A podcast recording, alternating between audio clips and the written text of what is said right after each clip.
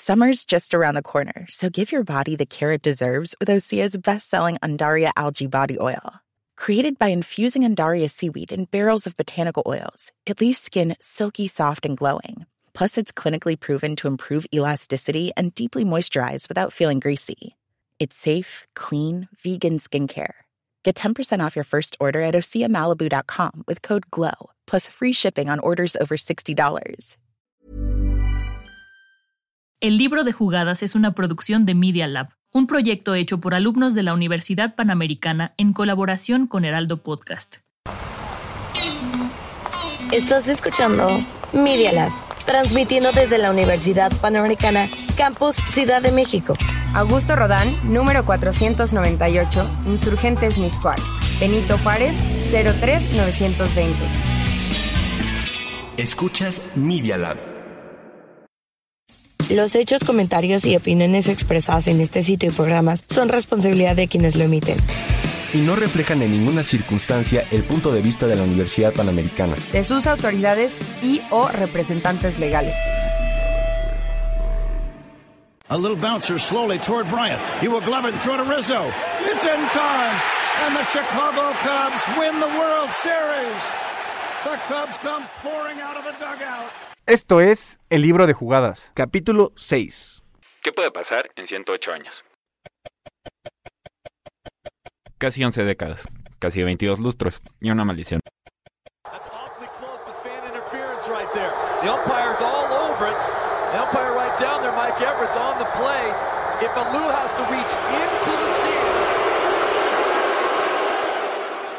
Vaya el tiempo que pasó. Para los Cubs, este largo tramo de años significó siete desgarradoras derrotas en la Serie Mundial y una sequía de 71 años sin ganar un solo banderín de la Liga Nacional.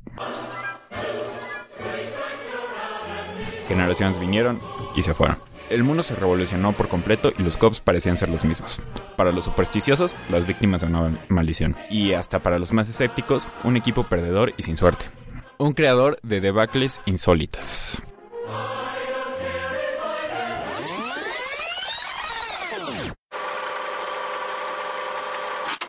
Año 1908. en el que los cachorros ganaron su última corona. Por segunda vez al hilo vencieron a los Tigres para ganarlo todo. Nunca, tras haber conseguido campeonatos back-to-back, ni en sus peores pesadillas se hubieran imaginado que tendrían que cambiar el milenio y el siglo para volver a celebrar un trofeo. Todo parecía indicar que sería una confirmación del inicio de una nueva dinastía en la Liga Profesional de Béisbol, ya que fue su tercera presentación en hilo en la Serie Mundial, pero como la historia nos lo ha enseñado, nada se puede predecir con exactitud. Diría el popular refrán, del dicho al hecho hay un gran trecho. Los Cubs regresarían a la antesala del campeonato en dos ocasiones en la siguiente década. La primera en 1910 y la segunda en 1918, a finales de la Primera Guerra Mundial, la cual afectó directamente a la liga ya que los calendarios tuvieron que modificarse y varios peloteros dejaron el rey de los deportes por defender a su patria. Llegaban los exuberantes 20. Estados Unidos se encontraba en una época de esplendor, debido a la victoria y a sus dividendos sacados del primer conflicto mundial. A su vez, esta década fungía como una nueva oportunidad para los de Chicago de acabar con esta pequeña mala racha y regresar a lo más alto. Llegaba 1929, un año recordado en desgracia. Octubre comenzó con los Cubs perdiendo la Serie Mundial y terminó con Estados Unidos sumido en una de las peores crisis económicas de su historia. Miles de personas perdieron sus hogares y trabajos. El deporte pasó a segundo término. Nos recordó una vez más que hay cosas que trascienden más allá de una derrota. Los 30 prometían ser el porvenir de un nuevo comienzo para la sociedad americana y para los cachorros. El pueblo estadounidense comenzaba a levantarse con una reestructuración económica, mientras que los Cubs llegaron en tres ocasiones a la lucha por el campeonato. Fiel a la tradición, perdieron en cada una de ellas. Al mismo tiempo, en Europa se comenzaba a fraguar uno de los conflictos más grandes de la humanidad, que dejaría un total de 55 millones de fallecidos. Más de 500 jugadores de las ligas mayores sirvieron en la guerra. Eventualmente concluyó en 1945 con la rendición de Japón. Mismo año en el que los Cubs llegaron a su última serie mundial hasta 2016. Año en el que comenzaría la terrible maldición de la cabra. Debido a que durante el cuarto juego de dicha serie, el dueño y su cabra Billy fueron expulsados de Wrigley Field, y él maldijo al equipo a que nunca se jugaría otra serie mundial en ese estadio.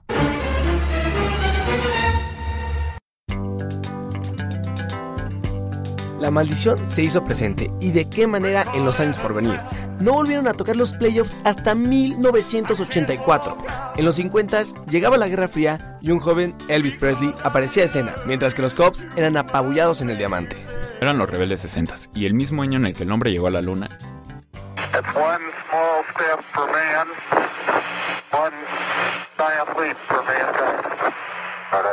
man, los Cubs sufren una de las peores caídas de todos los tiempos tras liderar su división a mitad de temporada y ni siquiera clasificar.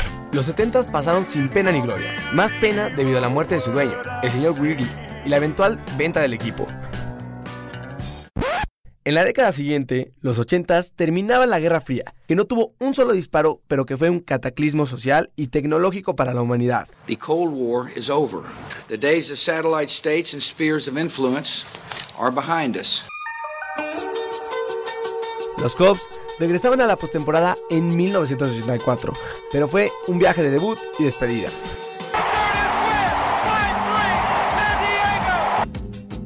Otra debacle. A punto de caer el muro de Berlín en 1989, los Cubs llegaron de nuevo a playoffs y se quedaron a un paso de la Serie Mundial de forma sorprendente contra los Gigantes.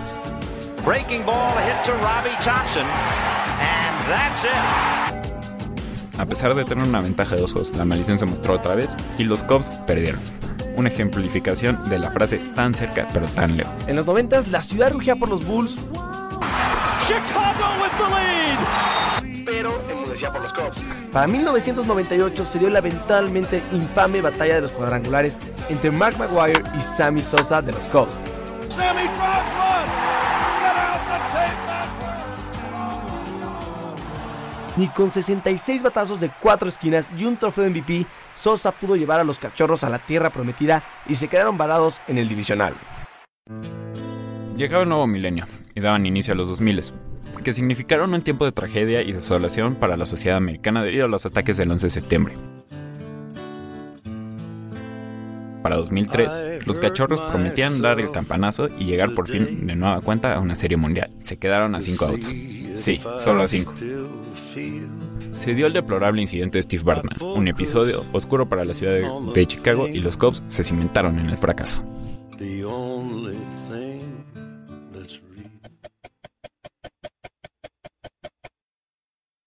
Hasta que finalmente en 2016 la luz llegó a Wrigley Field. Tras varios intentos de romper la maldición, por fin regresaron a una serie mundial con un roster plagado de estrellas, como Bryant, Rizzo, Lester, entre otros.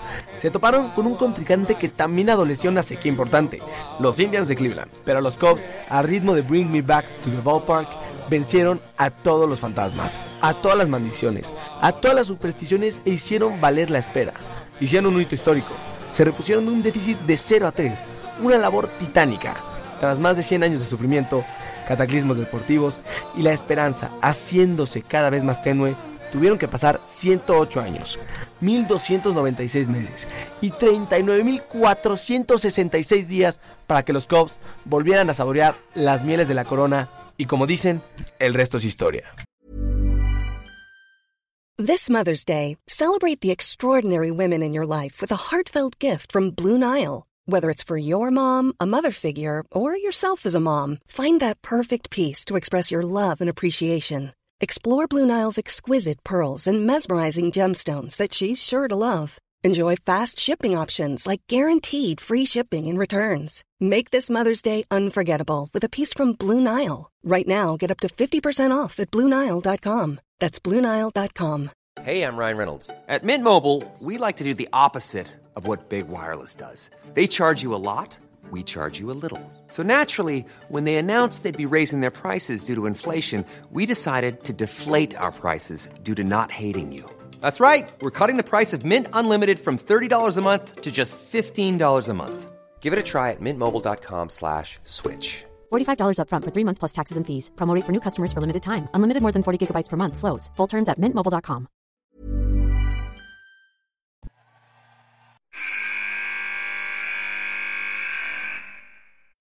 Vamos a vestidores.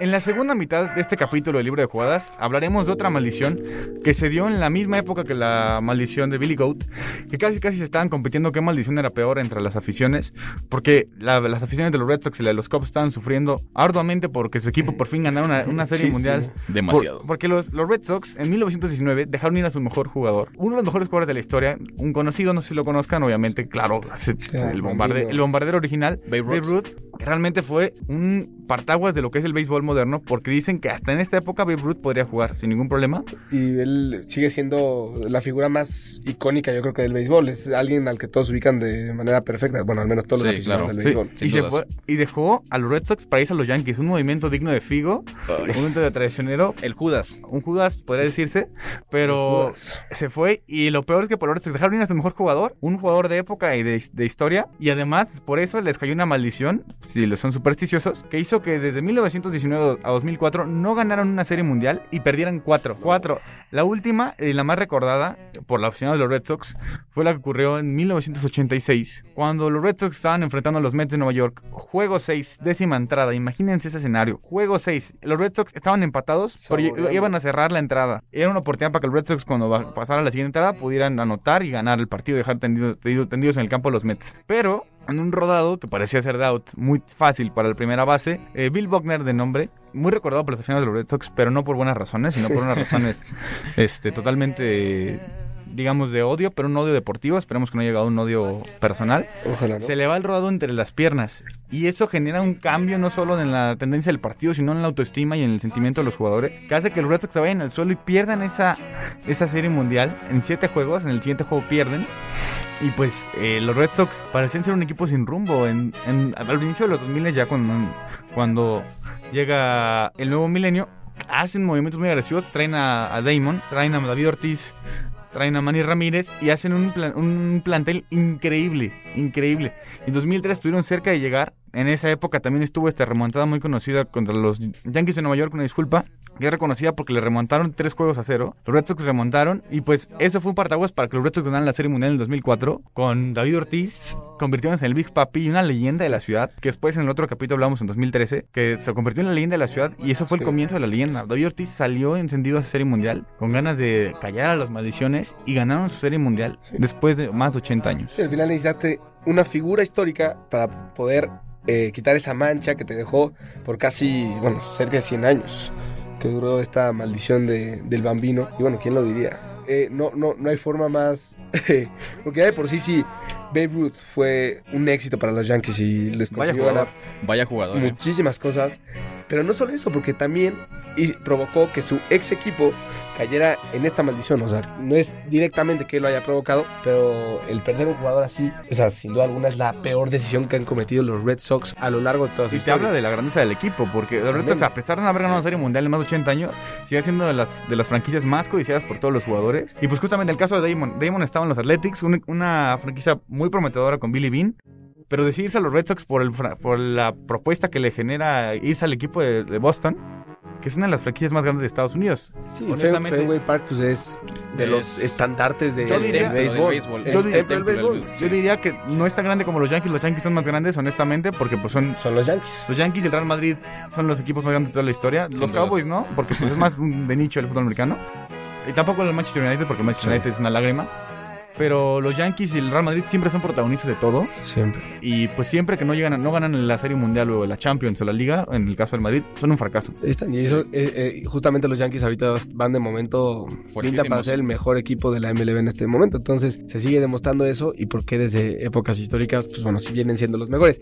Y también me gustaría introducir ya con esto otra de las maldiciones que a mí me parece sigue siendo la peor.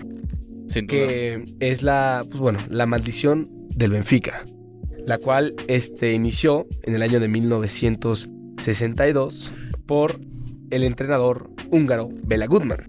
Gran Era un, Gran un gran entrenador, es histórico, consiguió justamente el bicampeonato de la Champions League con el Benfica en los años de 1961 y 1962. Con Eusebio como su gran Ex- su protagonista. gran estrella.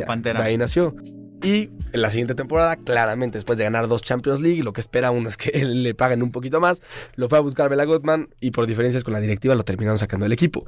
Y ante esta trifulca, esta discusión con parte de la directiva, ya dejó de ser entrenador con el Benfica Y bueno, gracias a esto soltó la frase icónica que se mantiene al día de hoy y dice, sin mí, el Benfica no ganará un título europeo en 100 años. Y se ha cumplido, ¿eh? Y se ha 60 cumplido. años. 60 años acaban de cumplir. 8 finales, 8 perdidas, 6 de la Champions No, League. cin- cinco de Champions Cinco. League y tres de Europa League. Es increíble. Cinco finales perdidas de Champions League y tres de Europa League. La más reciente en 2014. Entonces, en penales. en pe- Sí. Me parece que fue en penales contra el Sevilla. Exactamente. En Beto, Beto ahí se es una leyenda. Y, y justamente lo curioso es, al principio la maldición empezó en Champions League, que es el mejor torneo eh, de clubes a nivel mundial. Claro. Y ahora ni siquiera es eso. Ya se bajaron al nivel de la Europa League. Ya Va ni siquiera 100, están ¿eh? pudiendo competir con eso. Pero bueno, ahí tiene otra, otra oportunidad con la Conference League. La- Bueno, eh, exacto, ya, ya les regalaron Bueno. un tercer torneo. Si no veremos ganan. si ahí ya pueden ganarlo.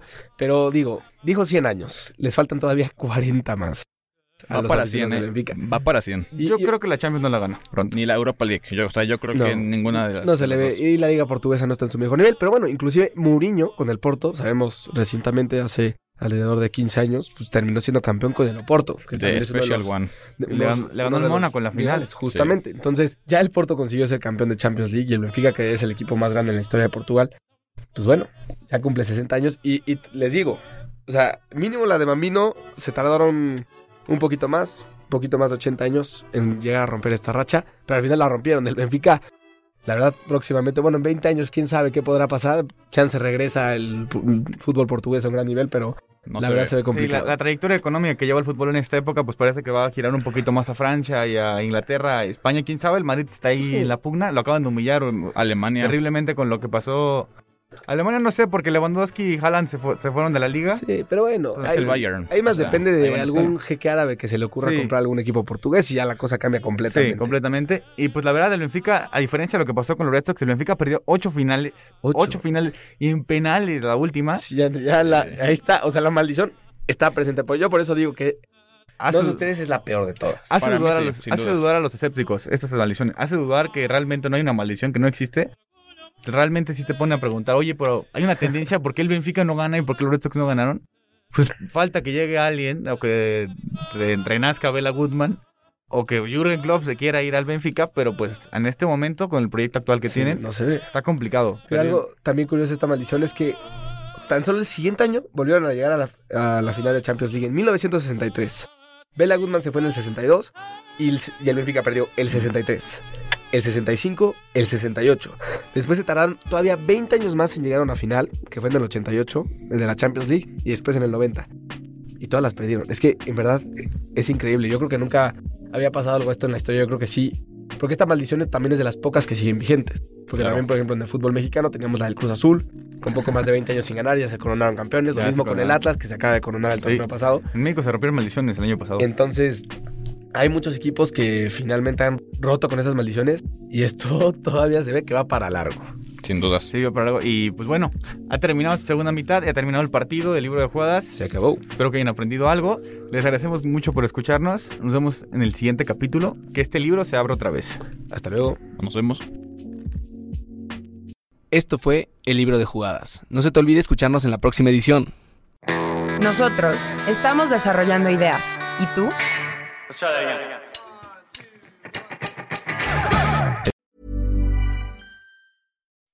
When you make decisions for your company, you look for the no brainers. If you have a lot of mailing to do, stamps.com is the ultimate no brainer. Use the stamps.com mobile app to mail everything you need to keep your business running with up to 89% off USPS and UPS. Make the same no brainer decision as over 1 million other businesses with stamps.com. Use code PROGRAM for a special offer. That's stamps.com code PROGRAM.